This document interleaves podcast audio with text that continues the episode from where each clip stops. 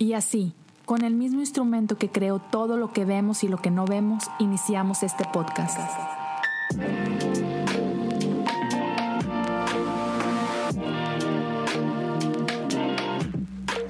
Bienvenidos a Cosas Comunes.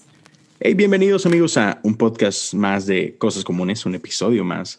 Y como ya lo viste, en esta ocasión estoy acompañado de, man, un gran tipo. Eh, lo, conoces porque seguramente ah, sabes lo, que vienen haciendo en, Guatemala, cosas impresionantes, uh, colaboraciones increíbles con, con, un corazón y, hey, Juan Diego es, es, un, es un, un tipo con un corazón enorme, man. Y es algo que me ha encantado de ti, uh, tu corazón, tu humildad, tu transparencia, que te atreves a hablar cosas que que Jesse te deja tirado y Andrés te dejaron tirado y tú vulnerable. Yo sé.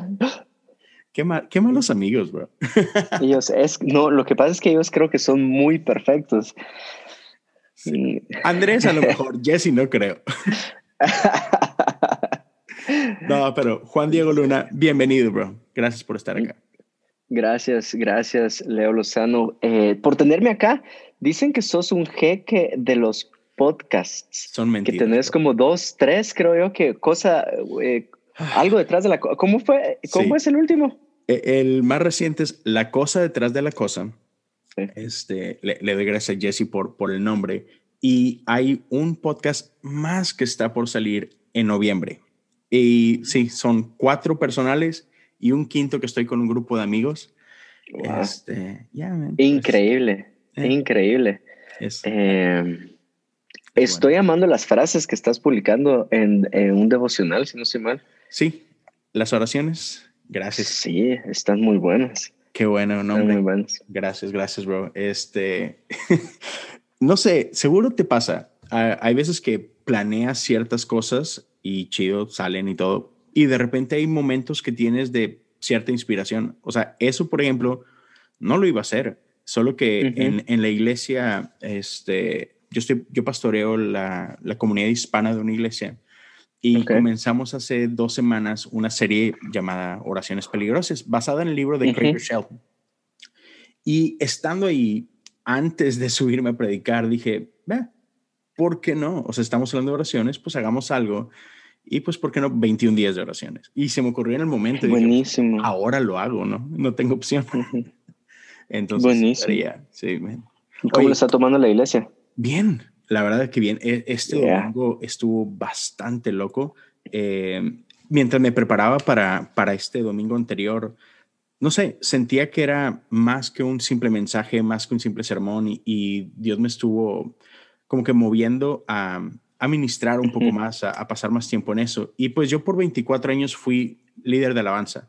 Entonces, pues tengo esa, digamos que esa facilidad y pues dije, ¿sabes qué? Empecé a predicar y a mitad de mi sermón fui estructurándolo de tal manera para, para abrir un tiempo de, de adoración, terminar el mensaje y luego, ¡pum!, clavarnos. Y la neta, al menos mi percepción y cómo vi a la gente es, Dios hizo, hizo algo especial, estuvo muy, muy Qué rico, se escucha Delis. Sí, man, es, padre, es padre. Pero nada, nada comparado con lo que yo sé que, que experimentan ustedes, que es algo que me emociona de ustedes, dude. O sea, la fe de, tu casa está loco. Está buenísimo eso. Pero mira, dudo que alguien no te conozca, pero por si hay algún perdido ahí que no sabe bien quién es Juan Diego Luna, cuéntanos un poquito de ti. Eh, bueno, Juan Diego Luna. Eh, tengo 30 años. Ya siento los 30. ¿Cuántos años tenés, Leo? Yo tengo 40, bro. Vos te pareces más, te pareces más chao. Yo sé eh, ya siento los 30, o sea, ya a la hora de entrenar tengo que estirar el doble, eh, ya, ya empiezan los achaques en la rodilla, en el hombro, pero tengo 30 años, me casé hace 6 años, mi esposa se llama Melissa, eh, tenemos un hijo que se llama José Juan, 14 meses, lleva 3 semanas de caminar y estamos disfrutando cada, cada paso de, de mi tonquita, porque está bien macizo. Em, estoy, soy parte del equipo, del equipo pastoral de Casa de Dios.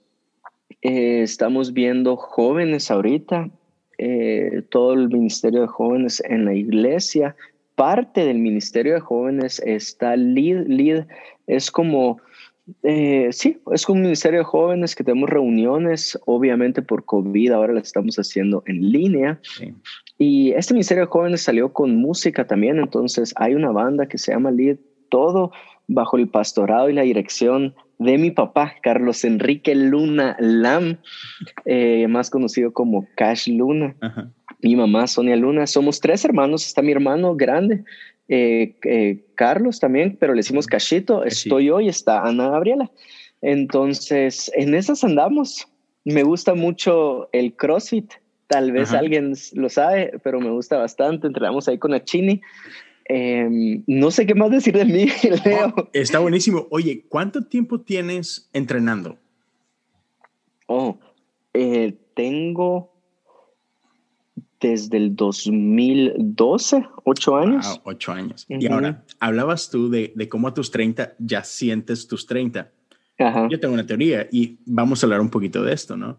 ¿Qué tanto crees que tiene que ver con ahora eres papá, vato? Ya no eres ¿sabes? Yo sé. ¿Cuánto sientes eh, que ha impactado tu niño en tu salud en general? Bastante. Mira, pues, sobre todo en el sueño. Em, le tiro mucha carrilla a LeBron James, eh, que no me llega. Y solo estuve así de irle, pero Esteban Grassman eh, no hizo que ocurriera eso. Pero si algo admiro de, de, ese cuate es que, o sea, 17 años creo yo que en la liga.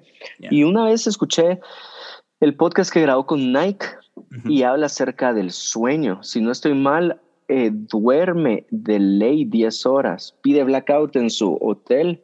Eh, deja su teléfono mínimo 4 metros, creo yo, algo así está hablando. La conversación es entre él y su entrenador físico. Y cuando miras ya y seguís a los atletas de CrossFit, eh, todo tiene que ver con cómo te recuperas. Eh, y, en la recuperación entra alimento y sueño. Y casi que todos te dicen mínimo ocho horas. Estos atletas se tiran hasta diez. Y ahora con un bebé, intentar dormir ocho horas seguidas es imposible. O sea, eh, las primeras seis semanas son caóticas. De ahí depende mucho de cómo educas a tu bebé o qué tan dormilón es tu hijo o hija. Pero José Juan empezó a dormir 10 horas seguidas hasta hace cuatro semanas. Tiene 14 meses. Tiene 14 meses. Por 13 meses mi sueño es súper partido. Entonces, una vez estaba hablando de esto con una persona y me dice, es como que si tuvieras una resaca sin haber tomado. sí. Eh, entonces, eh, así es como pasas todos los días y uno dice, ¿qué está pasando en, en, mi cuerpo? ¿Qué está pasando en mi mente? ¿Por qué no estoy conectando estas ideas? Porque siento que me atropelló un camión. Sí. Entonces, em, sí, eso ya se traduce a no recuperas bien tus, tus fibras, tus articulaciones, etc. Totalmente. Y, y sí, o sea, para los que nos escuchan, nada como ser papá, nada como tener un niño pero definitivamente te cobra factura. Yo tengo. Eres papá de dos, ¿verdad? Tres. Tres. Tengo. Uy, ¿qué edades? Sí, mira, el mayor tiene cinco años, los acaba de cumplir. Tengo una niña de dos años. Y tengo un bebecito de seis meses, bro. Wow. Entonces tengo cinco años de no dormir. ¿Cómo te va? ¿Y te levantas? ¿Te, te levantas? Es que sí me he dado cuenta que hay tipos de papás, el que, que le dice, mi amor, gracias por echarte el equipo al hombro. Y hay otros.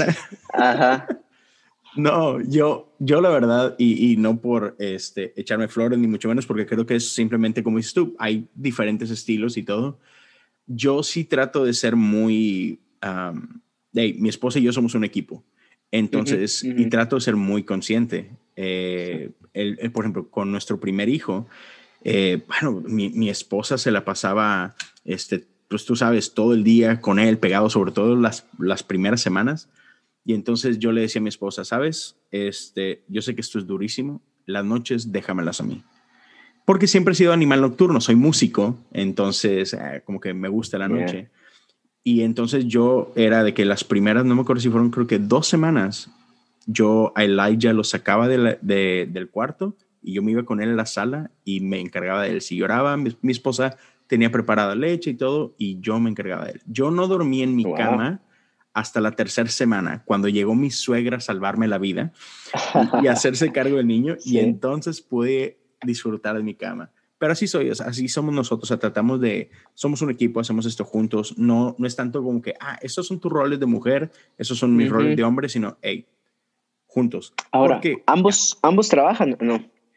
Al principio sí. El, primer año de vida de, de Elijah, eh, yo estaba en la iglesia como director de alabanza, director de jóvenes, y mi esposa era la directora de niños. Y entonces, oh, ajá, sí. Y imagínate, ministerio, o sea, no hay horarios. Entonces, sí era duro. Y ya después del primer año de él, mi esposa dijo, ¿sabes qué? Quiero disfrutarlo, quiero estar en casa y de que va, dale. Y entonces, desde ahí ella se ha quedado en casa. Pero bueno, son tres hijos igual. O sea, por ejemplo, mi esposa es mucho más joven que yo. Yo soy seis, años más grande. Entonces, pero, men, cada, cada embarazo hace estragos en el cuerpo de la mujer, ¿no? Y, y, con eso vienen muchísimas cosas. Y entonces luego depende cómo son tus niños. Como decías tú, hay unos que duermen increíble, hay unos que no duermen. Y a mí me ha tocado una suerte que mis hijos no duermen del todo bien entonces son muchos desvelos y todo. Y es rífatela, rífatela, Simen. Por ejemplo, uh, de hecho, mi niña, ella la que tiene dos años, todavía hace dos años y, se despertaba mucho en las noches. Y fue como que esto no es normal. Y fuimos y le hicimos un examen del sueño y todo. Resulta que sí tiene apnea del sueño. Entonces, ok, pues hay que hacer ajustes. Pero ella de repente me regala noches buenas donde no se despierta hay noches en las que se despierta dos, tres veces por noche y pues mi esposo está con el bebé. ¿Quién sale a, no dormir? Pues, hey. sí. Te has hecho grande. Pues tengo unas pastillas que te puedo recomendar para... Son bromas, son bromas. He escuchado la reputación de esas pastillas, sí. Creo que no. No. Oye, pero buenísimo. Entonces, sí, definitivamente, entonces has sentido los estragos de, de la vida de papá, ¿no? Pero cuéntame algo. Este, hoy tú ya eres papá, pero quiero irme primero cuando tú eras niño y ¿cómo, cómo, era esa, e, esa vida este, con tu papá. Algunas, mencióname algunas lecciones que, que hoy valoras que tu papá por ahí en tus primeros años, no sé, en tu juventud o lo que tú te recuerdes, ¿cómo era esa relación uh, de el buen Don Cash Luna y, ¿Y tú? Pues em, mi papá estaba muy consciente acerca de estar presente. El contexto de mi papá, y tal vez nos va a ayudar un poquito a entender cómo él abordó paternidad, es su papá estuvo ausente, estuvo muy ausente. De hecho, eh, mi papá, hijo único, se crió con doña Emilia, eh, su mamá madre soltera. Entonces, él viene de ese contexto, lo que hace querer estar muy presente con sus hijos. Okay. Entonces, em, lo que me recuerdo de mi papá, tengo muy mala memoria, Leo, pero eh, lo que me recuerdo de mi papá es que siempre, em, cuando yo tengo cuatro años, él funda Casa de Dios. Entonces, que tenga unas memorias antes de cuatro años es casi imposible. difícil, claro. Entonces, eh, mi relación con mi papá siempre ha sido, mi papá eh, lo veo pastoreando. Y entonces, mi papá se vuelve un poquito más mediático eh, desde 1999, cuando yo tengo nueve años. Entonces, de los nueve años estoy creciendo con una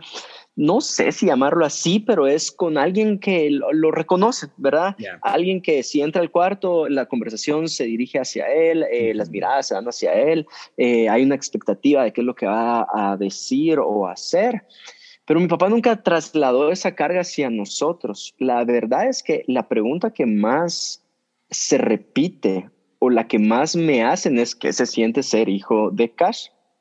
Y no sé qué esperan que responda, pero es muy, muy con los pies en la tierra. Eh, eso es lo que yo percibo. Tal vez alguien allá afuera me va a decir lo contrario, pero eh, suponete, em, muy, siempre muy, o sea, cristiano. Entonces, tengo varias imágenes en mi carro, como cuando nos iba a dejar al colegio, él empezaba a jugar con los botones que estaban en el tablero del carro y decía, quiero que sepan que ustedes están en una misión especial, ¿verdad?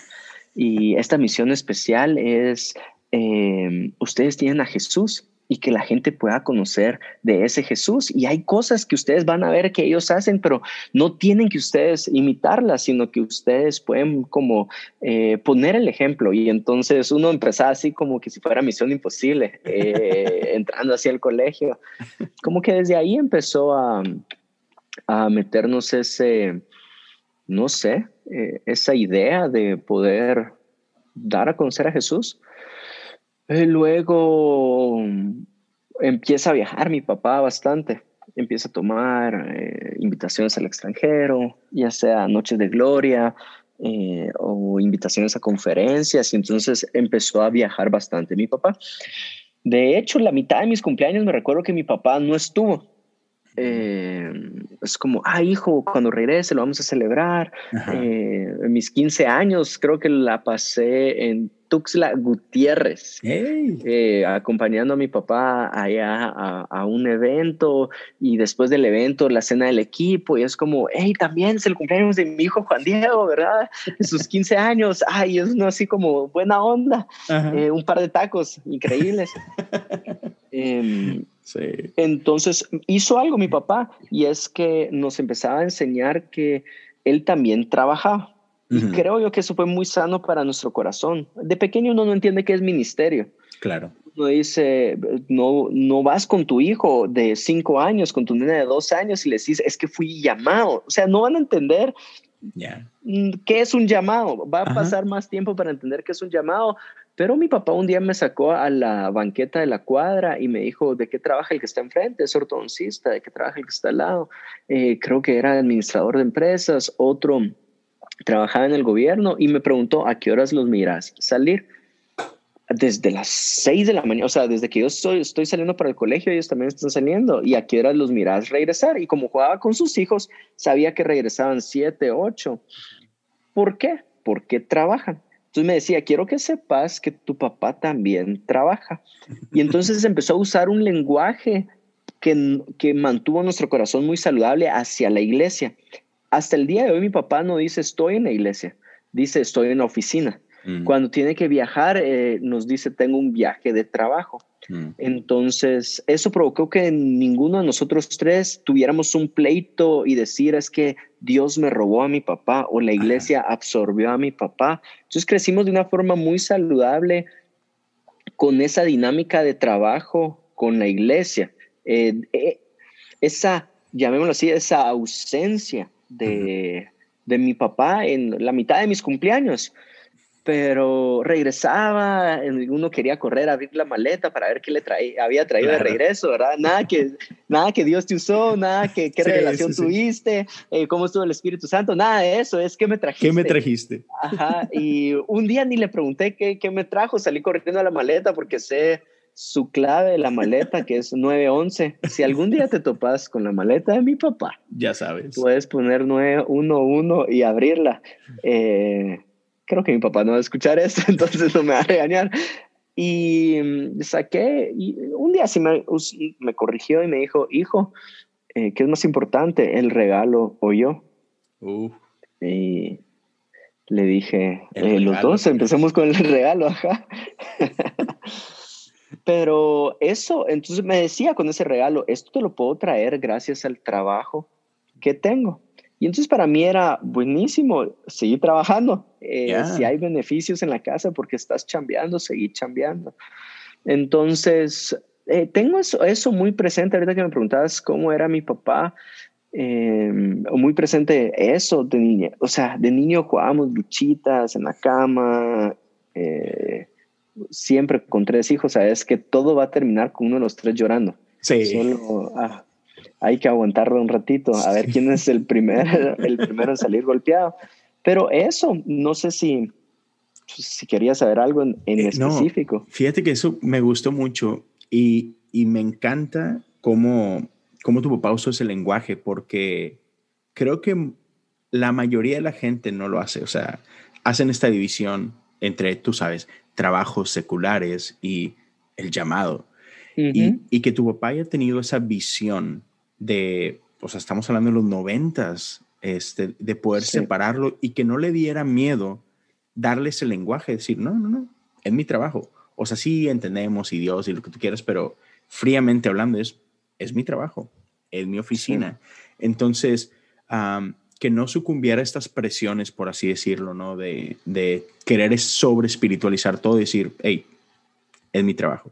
Y creo, como dices tú, los protegió a ustedes, se protegió él en ese sentido y, creó esta, este entendimiento ¿no? Eh, de ustedes para no resentir la iglesia, porque es bien común, sobre todo lo, lo, veo mucho en Estados Unidos, de los famosos, los PKs, los Pastor Kids, ¿no? Que la neta, muchos terminan resintiendo la iglesia y terminan no queriendo saber nada de la iglesia. Y por ejemplo, Jesse, Jesse lo dice mucho, soy hijo de pastor, hijo de misionero, y por un milagro de Dios amo a la iglesia, ¿no? porque es real, o sea, muchas veces, y yo creo que mucho tiene que ver ese lenguaje, donde ah, por no cuidarlo, ya, los hijos terminan resintiendo eso. Entonces, qué chido que tu papá hizo esto, ¿no? Y, pudo crear este, como que este, ya. Una relación saludable, sí. Sí, ajá. Y este, y ahora, uh, tú lo llegaste a hablar, tú dices, pues yo vi a mi papá y es pues, mi papá, ¿no? X, este, pero mucha gente creo que sí se hace ese tipo de preguntas de que, ay, no manches, o sea, ¿qué, ¿cómo era este, crecer con, con cash? Pero de repente perdemos de vista esto, ¿no? O sea, que a lo mejor para afuera pueden ver el ministerio de tu papá, la iglesia y todo, y es, wow, ese monstruo, pero para ti es, eh, es mi papá, o sea, y como que no es como que tanto rollo, ¿no? Y creo que pasa mucho con deportistas y actores, de que los hijos ni en cuenta con lo que hacen en el mundo, ¿no? Simplemente, ah, es mi papá. ¿Has visto sus películas? No, qué oso, ¿no? O sea, así como que... Eh, entonces, para ti era así como que, ah, normal, o sea, es mi papá, nada especial. Sí. Pues fíjate que eh, creo que fue una dinámica donde tuve que ir entendiendo la responsabilidad y los beneficios que tiene. O sea, cuando estaba saliendo de la iglesia, estuvimos en, en, dos lugares donde eran cinco reuniones el fin de semana, de ahí cinco el domingo, una sexta el sábado. Y cuando uno terminaba esa reunión, que uno ya se quería ir, tú sabes que el pastor se queda hablando con fulanito, con menganito. Pero una de esas personas te lleva un regalo y tal vez hasta el día de hoy mucha gente no sabe cuál es mi nombre y me dice Cachito.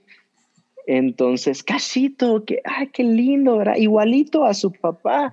Tome, le voy a dar este, este lado. Entonces, para mí era, eh, la verdad es que qué rico tener un helado, aunque no sepan mi nombre, pero me lo están dando porque soy hijo de él. O sea, entonces lo que vino a hacer es que sí te da cierta conciencia que tenés algunos beneficios por quién es tu papá.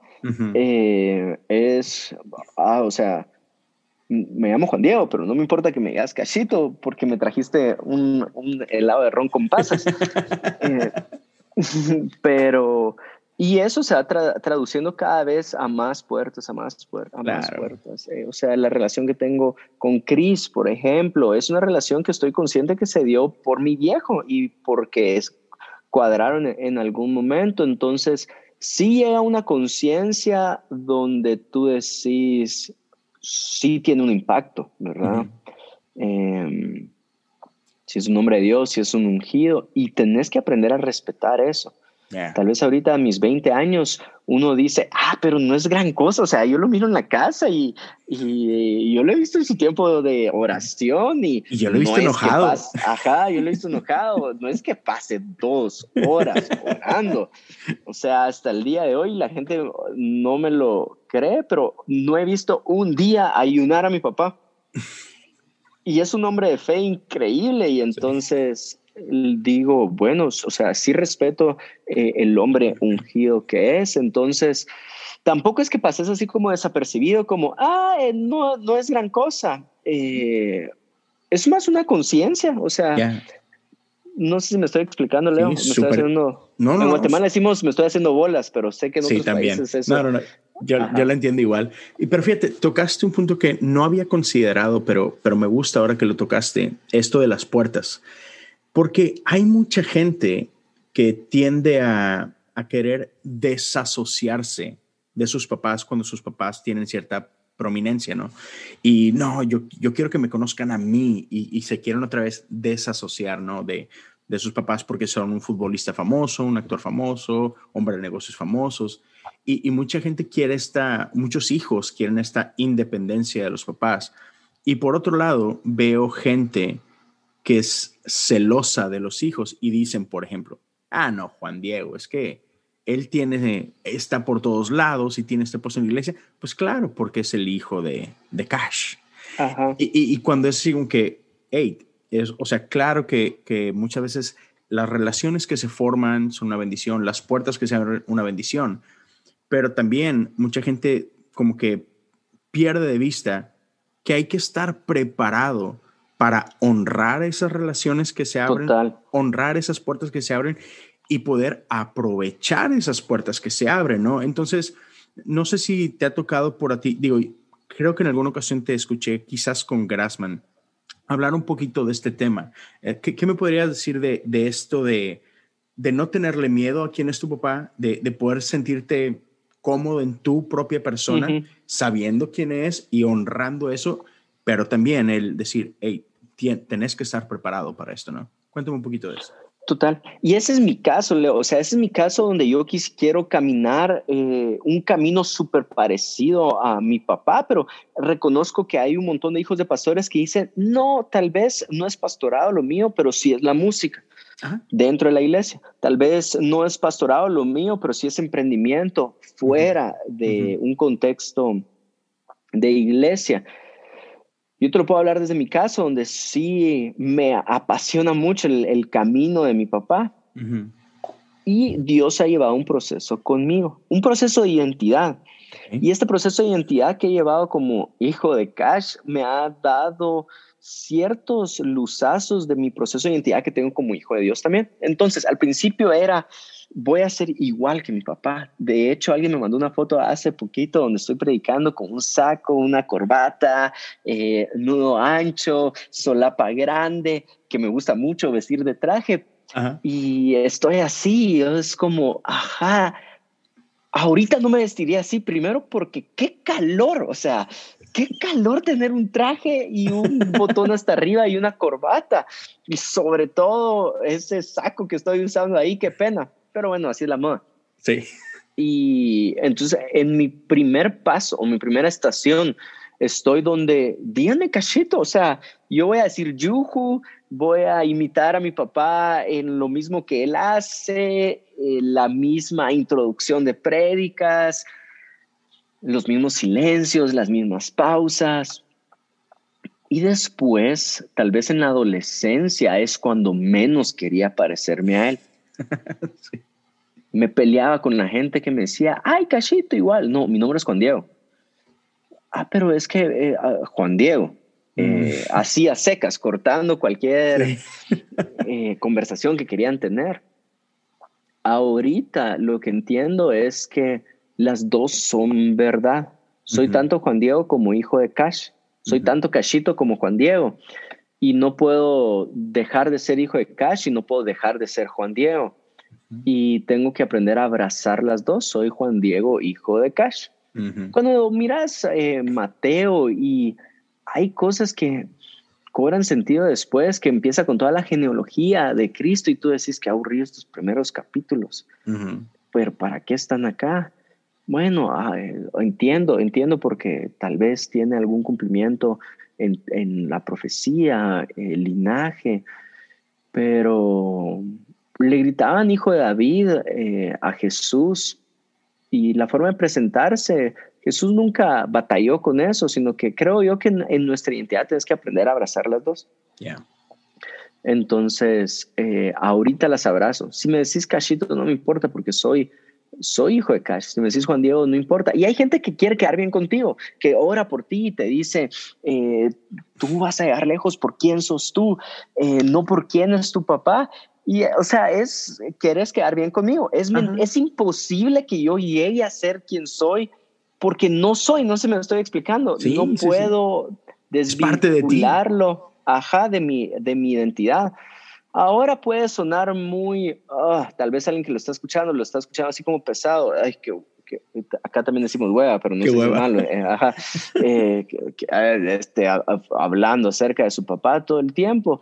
Y déjame verlo tal vez a, a, un lado muy personal. El problema que nosotros tenemos con paternidad de Dios es que no hemos logrado abrazar la parte de hijos de Dios. O sea, es imposible desvincular Leo, hijo de Dios, Juan Diego, hijo de Dios, o quien nos esté escuchando, hijo de Dios. Y así como tengo ciertos beneficios, como alguien dándome un heladito porque soy el hijo del pastor, o alguien abriéndome las puertas porque eh, mi papá cambió y, y, provocó que esas puertas estuvieran abiertas. También hay ciertos regalos, ciertas puertas abiertas que se van a abrir hasta que nosotros abracemos esa identidad de parte de Dios. Entonces hay, hay puertas, creo que lo hice muy largo tu pregunta, pero hay puertas que se han abierto en países y lo reconozco. Eh, una vez se me abrió una puerta en India y estaba en Iberabad, o sea, una cosa súper extraña. Y no sabían quién era, pero sabían quién era mi papá. y nuevamente es porque a mí, yo sí decidí recorrer ese camino. Entonces, para mí es, yo voy a honrar y voy a mantener esta puerta abierta. Claro, claro. Entonces...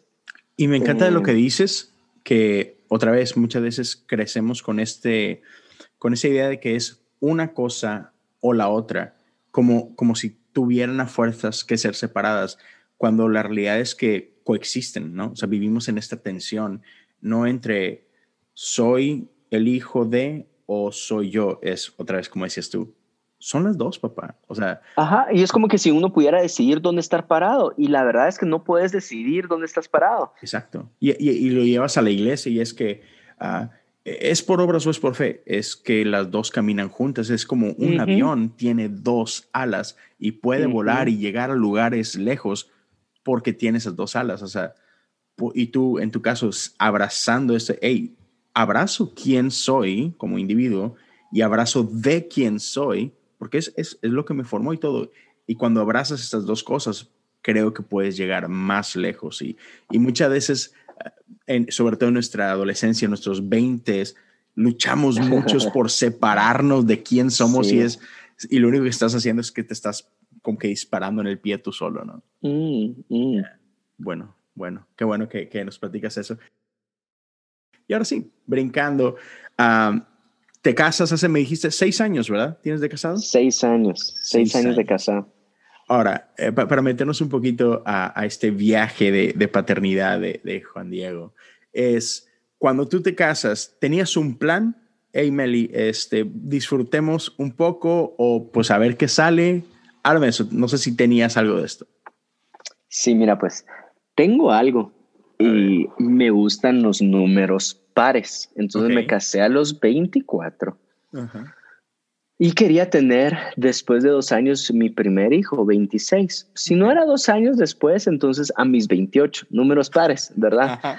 Eh, quiero llegar a mis 28 con mi primer hijo. Entonces, los primeros dos años viajamos mucho con la Chini y me gustó esa, esa amistad no es que tengamos un noviazgo donde nos permiten hacer muchas cosas y todos los cristianos y los hijos de pastor dicen amén, ¿verdad? Hay, hay que tú llegas así a tu boda y estás pensando luna de miel, luna de miel, luna de miel, luna de miel. Y yo ya me quería ir de la boda, como ya terminó, ¿verdad? Vamos. y me dicen, no, quedémonos a saludar a mi tía. Y yo, no, vámonos. Después. Em, entonces, ese tipo de relación donde estamos viajando, conociendo las ciudades, nos gusta conocerlas por las cafeterías, vamos, ¿qué cafetería hay acá? ¿Qué cafetería hay allá? No por, no por lugares turísticos eh, o por restaurantes, también nos gusta. Entonces me gustó mucho eso y extendámoslo un par de años más. Entonces a los cuatro yo estoy con mi 2018 eh, en la mente para que nazca mi hijo o hija. Entonces, va, ya estoy listo. Mosi, ya estoy listo. Le digo a la chini, ya estoy listo. Em, el método anticonceptivo que ella utilizó es Mirena, que lo recomiendo bastante. No sé si por ahí se puede ir a este podcast, pero eh, la onda es que es una genialidad el método anticonceptivo, porque también hace que em, no... Ah, perdón, Leo, si voy a poner incómodo tu podcast. No, no, no, no, por eh, favor. Pero, pero la Mirena eh, hace que no haya un periodo menstrual. Entonces te ahorras bastante de los picos emocionales que puede existir en alguien por el periodo menstrual. Y entonces, ah, bueno, Chini, ya, ya llegó tiempo de ir con el ginecólogo y quitarte la mirena para poder tener hijos. Y me dice, va, va, vamos el próximo lunes. Hizo la cita. Em, creo que llegó lunes y le dije, vamos, mi esposa sabe mejor la historia, y vamos, y yo me estaba, algo creo yo, no sé por qué me estaba bañando o estaba en el baño, y me dice, ahorita vengo, solo voy al súper, y es como, como el súper antes de ir al doctor, y va, te acompaño, cuando salgo del baño, ella ya no estaba en la casa, ya se había ido, yo, bueno, y va al súper, se parquea, y ella cuenta, es ese momento donde todo te habla del tema que no querés hablar. Te vas en el carro y, la, el espectacular que miras o la valla que miras es de una mujer embarazada y planifica, se mete a Instagram y sus amigas eh, eh, embarazadas o en esta celebración de qué género es o qué sexo es, es, mi hijo o mi hija. Y entonces se queda en el carro, parquea enfrente del banco y lo que hay también es una foto de una mujer embarazada y ella empieza a llorar porque todavía no quería tener hijos. Le dolió mucho a ella. Llama a una de sus amigas, eh, Maya Alonso, y la llama y le dice, ¿qué estoy, qué, psicóloga, ¿qué, ¿qué, estoy pasando? ¿Qué estoy viviendo? ¿Por qué me está costando tanto? Entonces ella la encamina, la guía, pareciera que estás viviendo un luto, le dijo, porque estás perdiendo esta dinámica que tienes ahorita con tu esposo, de ustedes dos, de viajar, de conocer, eh, de no tener que preocupar, o sea, esta independencia. La vida de papá, ajá, la vida de, papá es sacrificada, entonces empieza a ver y regresa y me dice, todavía no estoy lista. Y respeté bastante eso y en mi cabeza es 2018. Ya no, ya, ya no va a ser el 2018. Entonces le hablo y le digo, quiero que sepas que yo estoy listo cuando tú estés lista. Entonces fue más un proceso que ella tuvo que vivir en su corazón para entender que ya estaba lista para ser mamá. Eh, de ahí tomamos la decisión, creo yo que en septiembre de hace dos años. Septiembre de hace dos años ya fuimos al doctor, se quitó la mirena, creo que solo le vino un periodo menstrual, octubre veintipico, y, quedó embarazada. Y le anunciamos a nuestros papás eh, como regalo de Navidad. si alguien no celebra Navidad, perdón. Eh, Buenísimo. Jeje, eh, y le, abrimos un regalito, sacaron un body de bebé. Ahí está el video donde mi suegra empieza a gritar y a llorar, mi mamá empieza a gritar, mi papá dice, ay, yo pensé que no sabías cómo se hacían. Eh, y pasamos, vivimos el embarazo con las complicaciones que cada embarazo tiene. Decidimos no saber qué sexo era hasta que naciera. Yo no podría. Mis suegros estaban bravísimos. Llegábamos a la casa y así, con los brazos cruzados, con una pequeña trompa, ¿verdad? Es que no sabemos qué comprar. No sabemos si comprarle rosado o celeste, que ustedes no quieren saber. Y esa emoción, tal vez, y puede ser que tiene que ver bastante con lo que admiro y quiero imitar a mi papá, porque mi papá no supo que era ninguno de los tres. Hasta, hasta que nacimos. Ah, qué dominio, bro. No, no, no. Yo, yo sí. Y me acuerdo, creo que esto lo platicas en, en el primer episodio de Corazón de Luna, ¿no? Platican un poquito de esa historia. Este, sí, yo me acuerdo que escuchándolo y no, yo desesperado. Mi esposa creo, que no me acuerdo si en el segundo o en el tercer embarazo, andaba igual, como que no quería saber. Y yo era todo lo contrario, es que yo quiero saber y yo quiero hacer un gender reveal y yo quiero ponerlo en Instagram. Y no, ¿qué importa? Y así como que, ah, sí. escucha esto.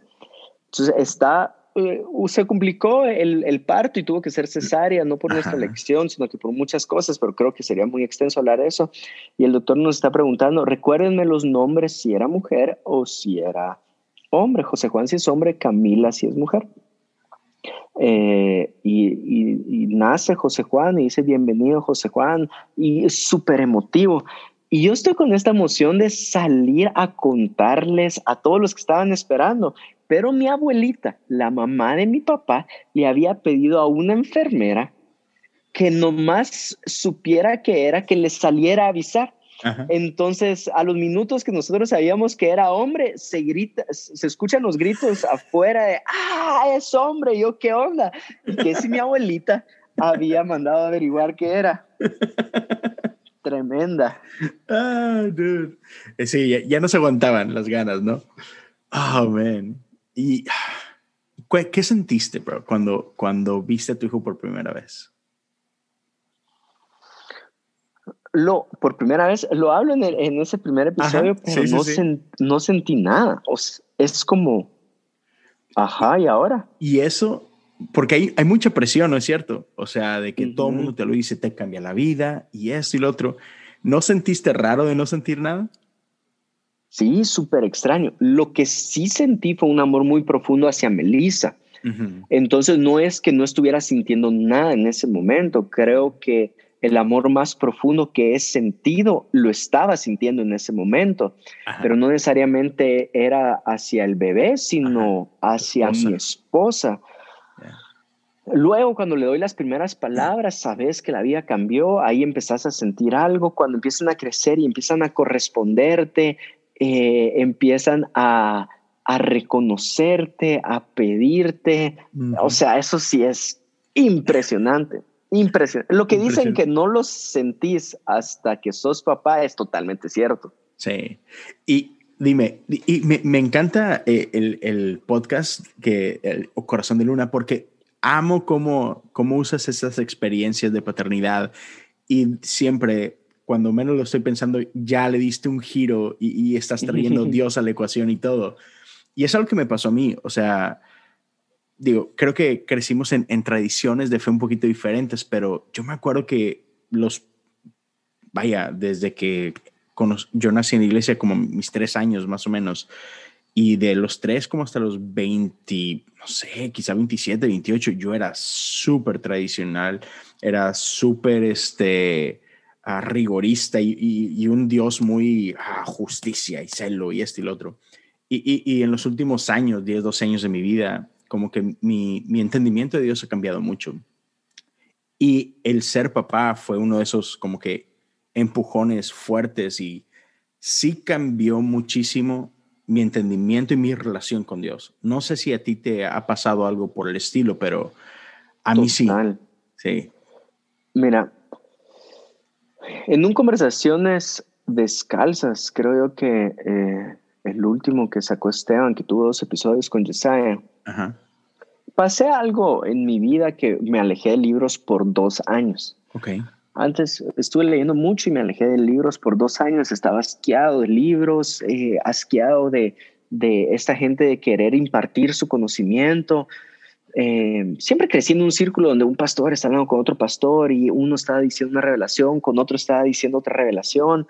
Y entonces doy error en algunas conversaciones así, no sé si te das cuenta. Suponete el lunes eh, que están hablando y empiezan a decir esta revelación y la otra. Eh, o sea, yo prefiero escuchar, escuchar, no voy a ponerme a hacer un pulsito de, ¿y sabías lo que Dios me dijo a mí también? Entonces estaba así como, y yo se lo dije a Esteban, mira, eh, Conversaciones Descalzas vino a sanar mi corazón y a volver a recuperar ese deseo por leer.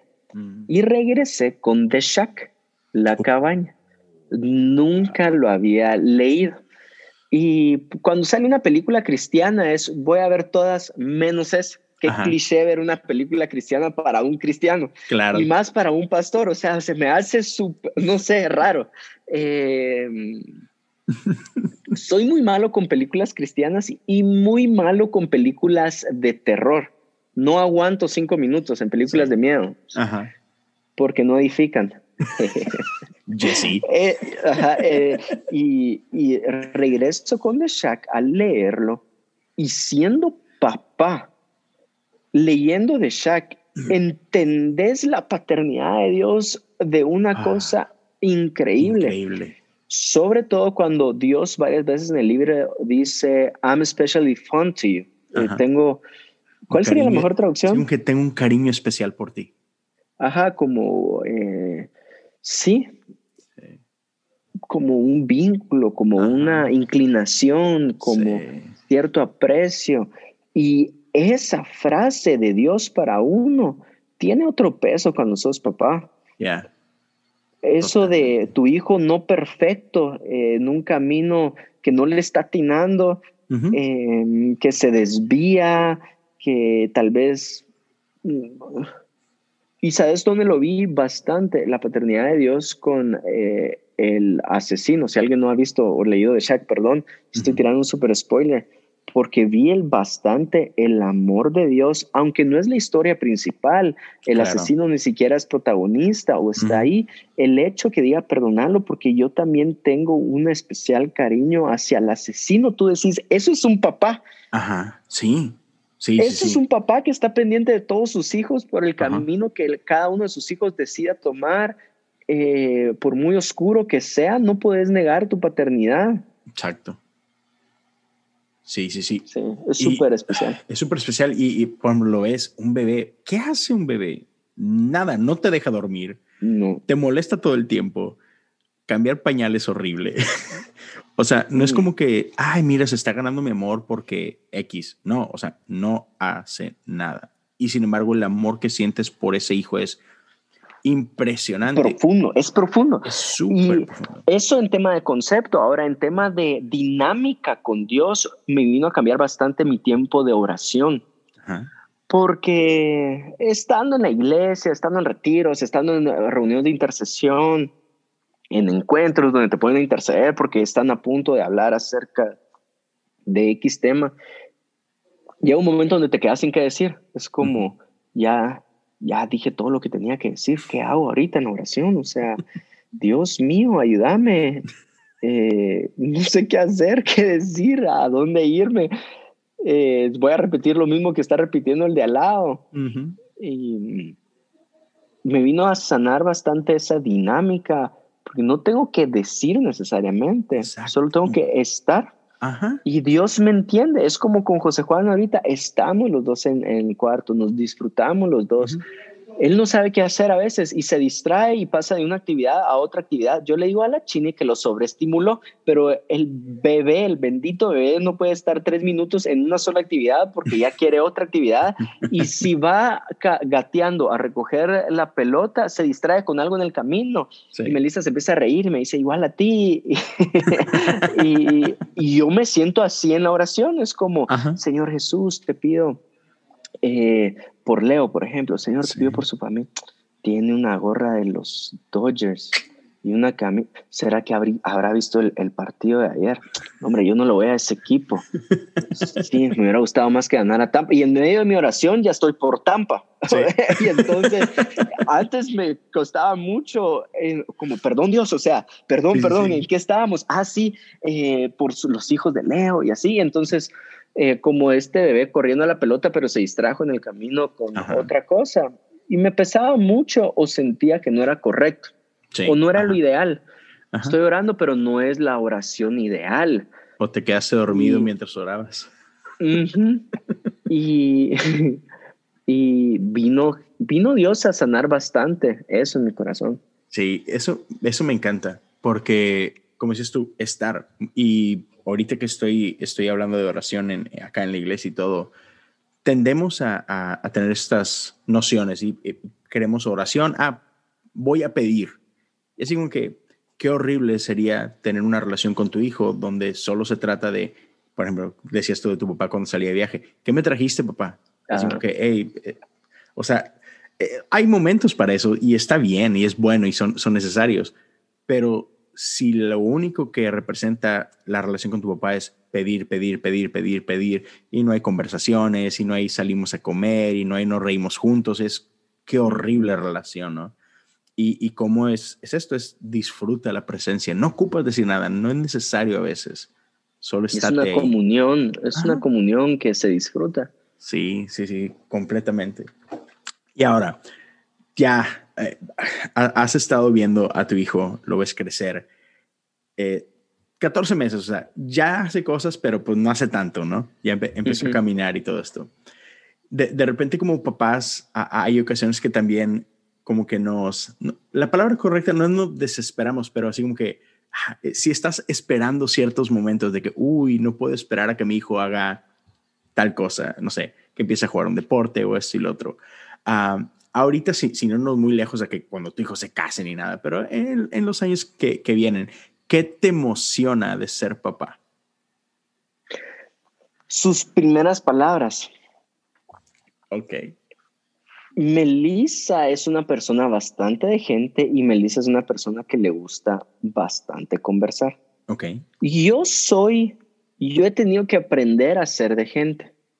Tal vez eh, si estoy en un lugar, voy a ser más reservado que, que no reservado, que activo o que, que buscar protagonismo o algo así. No, o sea, soy, me aíslo más, eh, recargo solo. Si me decís vas a pasar un día entero solo, nítido. Llego a una reunión y si hay una mesa de 10 personas para saludar, es como, saludo a todos de lejos. Me siento súper cómodo con eso. O sea, COVID lo amé así de, de lejos a todos. Eh, pero Melissa es de, ay, no, yo extraño, yo extraño darte un abrazo, puedo darte un abrazo, aunque tengamos mascarilla. Y la gente como, sí, sí. Y le gusta bastante conversar. Eh, Melissa es así, tu historia y contame y quiero escuchar. Y para mí es, eh, ajá, ¿qué más? ¿Qué más? ¿Qué más? Y José Juan salió bastante a Melissa es de gente. Vas caminando y él lo recarga a la gente. Tiene hambre y está a medio biberón y deja el biberón con tal de irse a jugar con un niño. Yo nunca voy a dejar la comida y mi hambre por irme con alguien. Dios sigue trabajando en mí. Y desde ahorita quiere decir muchas palabras, empieza a balbucear y quiere decir muchas palabras. Y solo estoy esperando ese momento que invente palabras. Sí.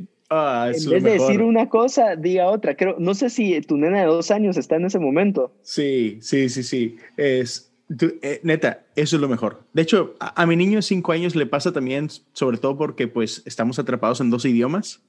y, entonces, de hecho, nos acaba de pasar hace como dos o tres días. Es, estaba el día muy nublado y en inglés neblina es fog.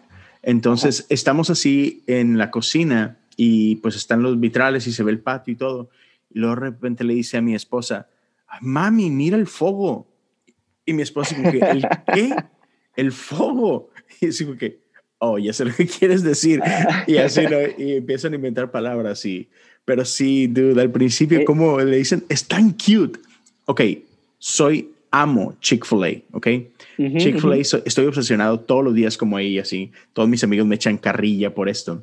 Qué rico. Y mi niño, sí, mucho. Y mi niño no, no podía decir Chick-fil-A, ¿no? Entonces él decía, pótete, vamos a pótete. Y o sea, y, entonces por años, por años nosotros los adultos, mi esposa y yo es, hey, vamos a pótete. Y todos así, ¿a dónde van? Chick-fil-A. no sé ni cómo llegó de Chick-fil-A a pótete. No sé, pero así, así le salía. Pero ibas a pues decir esa etapa Es, esa etapa es la que estoy esperando. Oh, man, es tan, es tan linda. Mi niña, por ejemplo, uh, ella solamente dice, quiero filet pollo, filet pollo, filet pollo, filet pollo. Porque, de hecho, ahorita lo único que come, bro, y, creo que yo soy culpable, pero, pero si no come nada más, ella quiere filet pollo y si no, no come nada. Pero sí, cuando empiezan a inventar palabras y también cómo te dicen a ti, después cuando empiezan a entender su nombre y a decir su nombre, oh, sí, lo vas a disfrutar muchísimo. Seguro, seguro. Sí, sí, sí. Oh, man. Sí, ser, ser, padre es increíble. La neta sí te cambia la vida. Y a los que nos están escuchando, por favor, vayan, vayan y escuchen Corazón de Luna. De hecho, me, gusta porque, o sea, han estado hablando chorro. De hecho, ayer vi el, el episodio con tu papá y Meli donde hablaron de el primer consejo que me estaba risa y risa yo con tu papá, bro. la carrilla que se eche con Melissa es muy buena. Ellos, ellos, mira, a mi papá no le gusta que lo molesten y Melissa lo molesta más. y, y mi papá fue bien celoso conmigo. Entonces, no sé si escuchaste que hasta el día de hoy le dice, te llevaste a mi hijo, sí, sí, sí. te robaste a mi hijo. Y, lo, y él, para él es, sí se robó a mi hijo. mi papá le dice lo mismo a mi esposa, por eso yo creo que me da tanta risa, pero, pero se ve, o sea, e, e, en las bromas y todo se, se ve el cariño, se ve la, la tú sabes, las bromas y todo y es buenísimo. Y entonces, el Corazón de Luna, o sea, hablan mucho de paternidad, hablan de relaciones. Esos episodios de Caliente, dude, ah, qué buenos, estuvieron muy buenos, muy, muy buenos. Para mí, mi favorito fue el de Solo Mujeres, que no deberías escuchar, pero... pero, lo hiciste. Pero está increíble ese. Sí. Eh, la sabiduría y el corazón de Mimi. Con Mimi y Chana. Oh, lo, sí. Sí, y este, igual, hay unos que si está soltero no los escuchen y obvio, ahí están escuchando. Pero sí, me encanta. Entonces, e, escúchenlo. Lo que más disfruté es que puse a Jesse a hablar de sexo. Qué incómodo. Pero sí, buenísimo. Entonces, sí, los invito para que escuchen mucho de paternidad. O sea, yo le decía a mi esposa, eh, eh, por favor, escúchalos. Y lo primero que me dijo mi esposa cuando los escuchó a ti y a tu esposa es, oh, man, o sea, el, el como que el, ¿cuál es la palabra? El warm, o sea, es como que tan honesto, tan transparente, dice, oh, sí, ve que son muy lindos. Y así, sí, sí ¿verdad? Entonces, me, me, encanta esa como que sencillez con la que hablan las cosas y todo. Eh, y sí, gracias por, por ahorita platicar con nosotros. Bro, este episodio sale este viernes, entonces este viernes es nada más y nada menos que 30 de octubre estamos a nada de Halloween. Y yo sé que el lunes tocaron un poquito de eso, pero nomás para no aprovecharlo. ¿Lo disfrutas o no disfrutas Halloween? Fíjate que eh, para mí es algo muy agringado y México es más agringado, México es más agringado que Guatemala. Entonces en Guatemala es más el fiambre el Día de Muertos, el primero. Ok y los bares, los restaurantes empezaron a empujar mucho esa cultura gringa con promociones. Claro. de, después, eh, de hecho, disfraces en Guatemala lo usamos más para época de Pascua. No sé por qué. Eh, entonces, paso, paso Halloween como... ¿eh? eh es un X, sé que existe sé que existe, tampoco es algo tan fuerte como cómo puedo utilizar Halloween para atraer jóvenes, con el misterio de jóvenes. Nada. No, hubo un tiempo que sí hicimos el 31 para recibir el primero, un concierto de electrónica dentro de la iglesia. Órale. Em, estuvo bueno. Mi hermano lo, lo, estuvo dirigiendo mucho tiempo. Este año por COVID no. Entonces, para mí es como desvelo. No creo que me apunte al concierto. Nada bueno pasa después de las nueve de la noche, diría Rabí Zacarías. Eh, gran sabio.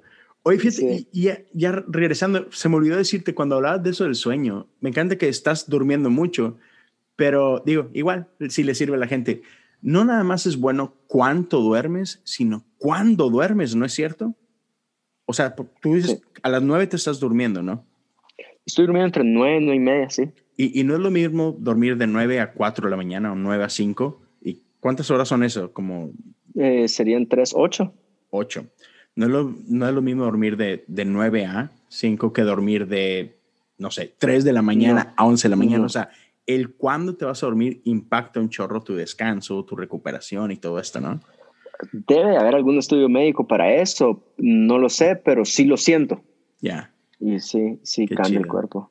Entonces Halloween es, ¿cómo celebrás tu Halloween? Es, es fuerte para ustedes. Tu hijo ya te pregunta, ¿no? oh, lo aman, dude.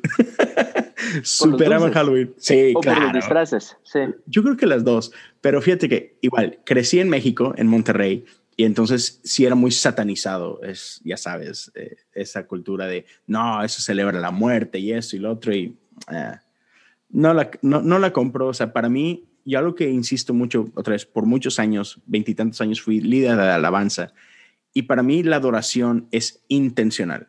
Entonces, para gente que, la gente que alega de que, hey, no, es que eso es celebrar a Satanás y celebrar la muerte y esa adoración a Satanás es, hey, nada, o sea, tú no puedes adorar a alguien si no lo estás haciendo intención. No adoras por error. Así como un cristiano puede estar en la iglesia y no adorar, igual, o sea, tú no puedes adorar a Satanás por error, ¿no?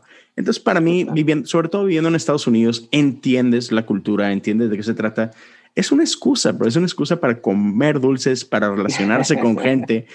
Y entonces a, mí, a, los, a los dos, al niño de cinco y a la niña de dos, les encanta disfrazarse de calabacitas o princesas o, este, pues tú sabes, caricaturas de niños y, los disfraces y todo.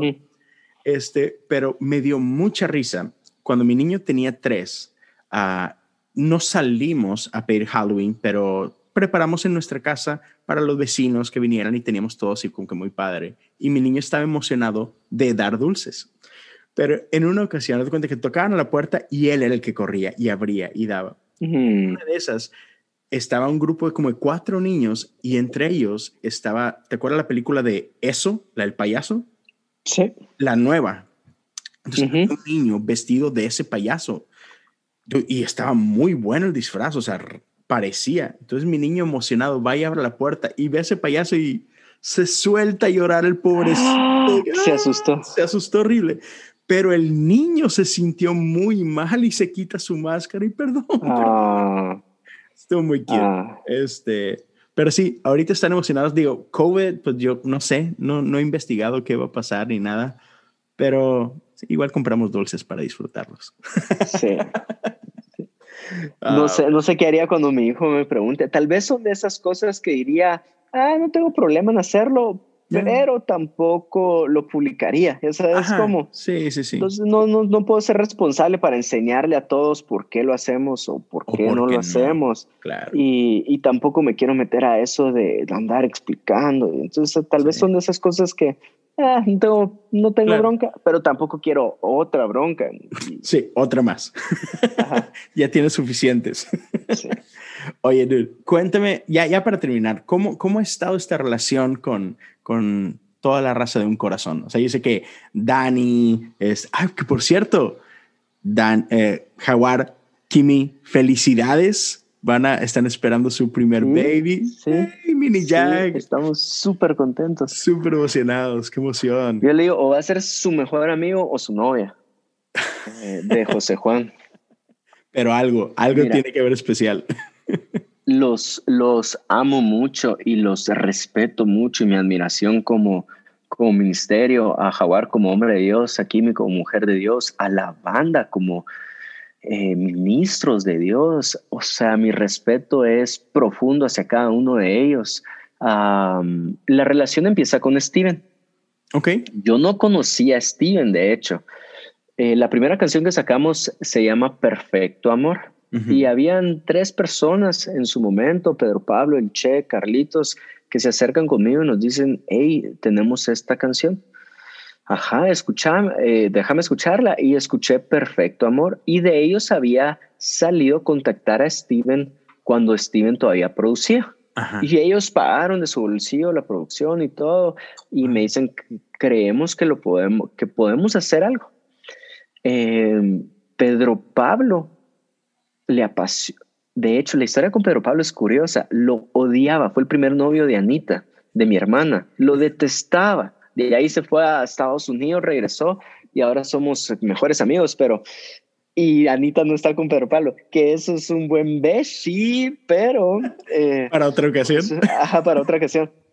Entonces, eh, ahí es donde empieza la relación con un corazón. Y me dicen, lo que pasa es que ellos tienen una banda en México y tienen una conferencia. Y yo, a ver, eh, déjame ver. Y primera vez que miro un corazón, ni idea quién era Steven, ni idea. Y entonces me empiezan a decir, ellos están al norte de México, etcétera, etcétera. Este es el congreso que acaban de tener.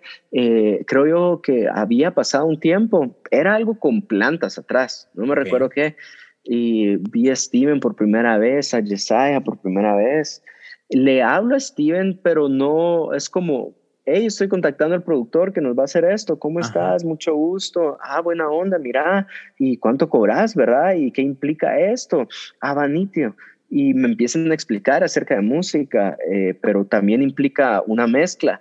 ¿Cómo así? No, hombre, dámela solo así. No, hay que mezclarlo. Ah, ya va y después de mezcla, máster, y para mí es, ¿por qué hay que gastar en tantas cosas? Alguien que me explique esta onda. No sabía nada de música, lo que sé ahora, ¿verdad? Eh, y entonces empieza a crecer la relación, los conozco, Andrés me, me invita a su conferencia en Morelia y en ese lugar no tengo ni idea quién es quién. Me dicen, mira, es que él se llama Esteban Grassman eh, no sé si has escuchado Visión Juvenil. A saber, mucho gusto. Eh, él es Jesiah Hansen y a saber, mucho gusto. Y, eh, ah, y él es Steven con el que has estado hablando por la producción. Ah, hola, ¿qué tal? De hecho, tengo una foto por ahí con ellos por primera vez que lo conozco. Y entonces empiezo esa relación con Steven, una amistad con Lluvia, vienen a Guatemala un par de veces siempre me gusta poner de excusa ir al, ah, venite a producir, pero aprovechamos ir a un lago acá de Guate.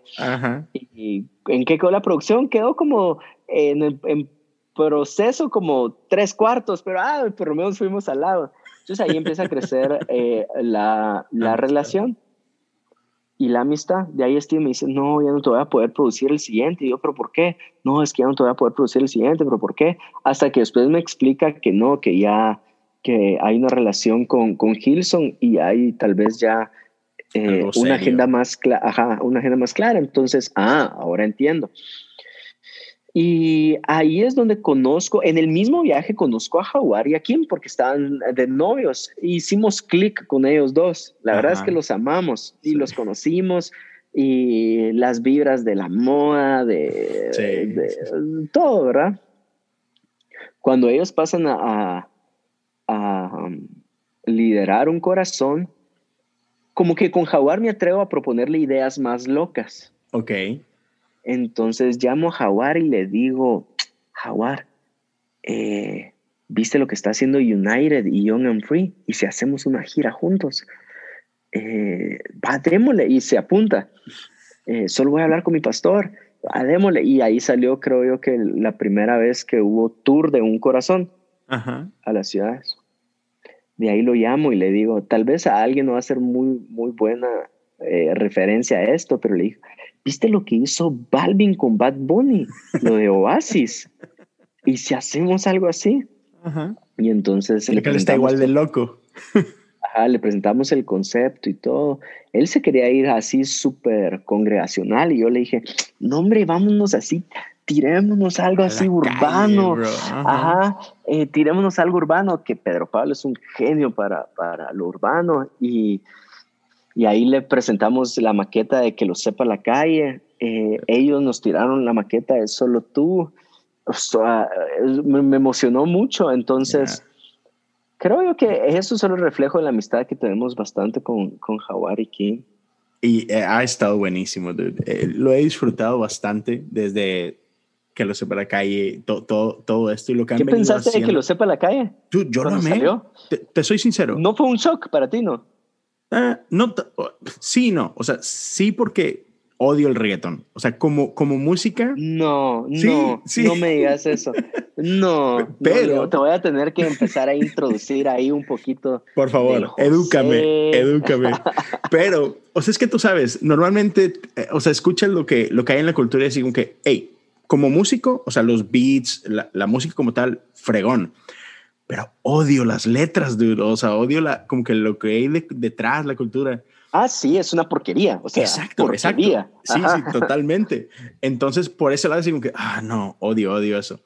Pero cuando sale, que lo sepa la calle, todo el álbum, o sea, yo lo tenía en repeat, bro, en repeat. Y luego, de hecho, este, ya ves que les, les echaron duro a, a, a, los dos, a, tanto a ustedes como a ellos. Sí. Y en aquel tiempo yo en, en, el podcast de Cosas Comunes tenía un segmento que se llamaba Me lo dijo un pajarito. Y entonces Me lo dijo un pajarito yo habla, y que ahora ya es un podcast. Pero yo tomaba cosas que estaban trending en Twitter y hablaba de eso. Y entonces cuando les están tupiendo a ustedes, digamos que yo salí como que en defensa de que, hey, tranquilos, esto está increíble, ¿no? Y, me encanta el corazón detrás, o sea, como, hey, es que este es el lenguaje de los chavos, es, es esto es lo que están escuchando, empapémoslo de iglesia y, y está bien hecho, bien pensado, buenas letras, buena música, buenos videos, y como que, ¿qué más quieren? O sea, esto está genial. Y, sí, entonces ya, acá, acá tienen un, un, defensor. Te voy, a mandar, te voy a mandar unas maquetas que tenemos ahorita. Eh, porque sí, sí, sí, voy a empezar a empujar que sea un poquito más arriesgado el lead también.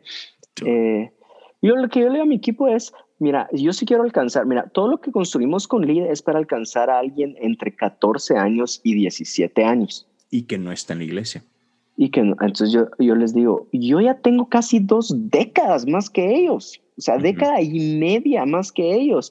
Eh, hay muchas cosas que no las hago por mi gusto o el gusto de mis amigos o de mi gusto lo cercano.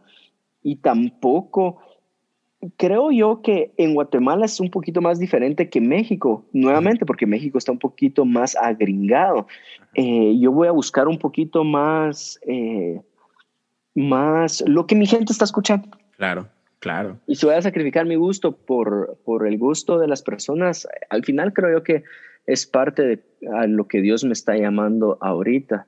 Claro. Entonces, hay una canción. dime, dime. ¿Qué manda? No, no, dime, dime. Dale. Hay una canción ahorita que, que, que se llama Piedra, Papel o Tijera. Tu cruz puede más que cualquiera. Eh, te lo voy a mandar para que me guíes el feedback. Ayer sacamos el primer sencillo del álbum. Lugar Seguro se llama. ¿Ya está en YouTube y en Spotify y todo? Mira, pues, la industria de música es interesante. La industria de música cristiana es más interesante todavía. Entonces, me, estoy atreviendo a lanzarlo ahorita solo en YouTube. Ok, ok, para buscarlo. Y voy, a y voy a esperar dos, tres días para sacarlo en plataformas. Ok porque casi siempre sacamos plataformas primero y de ahí YouTube. Y quiero probar, eh, eso sí no tengo miedo a probarle, eso sí no tengo miedo a probar y a, y arruinarla y a canturrearla y a, no tengo miedo. Entonces quiero probar a ver qué pasa. ¿Qué pasa si lo tiro solo en YouTube primero? Eh, ¿Cuál es la reacción? Y después plataformas. Eh, a ver qué pasa. Hey, dude, está buenísimo. O sea, tienes, tienes el, el, poder para hacerlo. Me, refiero a que la posibilidad. Entonces, ¿por qué no? ¿Por qué no experimentar, arriesgarte a hacer cosas diferentes? Y es lo que muchos no entienden. Y me gusta que lo dijiste. No lo hago porque me gusta a mí. No, no hacemos esto por moda, no hacemos esto por app, a ver qué dicen. Es, lo estoy haciendo por amor a estos chicos de 14, 15, 16. Y eso es el Evangelio. Hacemos las cosas por amor, por ellos. Eh, para, para mí eso es la iglesia. La iglesia está en el negocio de, de, alcanzar a los que hoy no están aquí. O sea, no, no, no buscamos complacer a nuestros clientes, los que ya están. No, no, no, es los que faltan. Dios nos llamó a esos, a los que están ahí afuera, ¿no? Entonces, tú, síguele, lead. Gracias. Corazón, hagan cosas chidísimas. Ya saben. ¿Algo más con lo que te quieras despedir de, de la raza? ¿Algún, ¿Dónde te pueden seguir? ¿Tus proyectos? Eh, um, pues No, sé, solo gracias por la paciencia de escucharme. Hay veces que digo, ¿quién me va a escuchar tanto tiempo? Y gracias a ti, Leo, por esa paciencia también. Eh, te diría, no, o sea, ahí estamos. Si alguien quiere buscar, eh, pone Juan Diego Luna y... Y ahí sale. Si pones solo Diego Luna, te va a aparecer un artista mexicano. Sí, sí, sí. Que también lo puedes seguir si querés. Pero... Claro, claro. Pero no es tan guapo y tan interesante. Juan Diego, muchísimas gracias.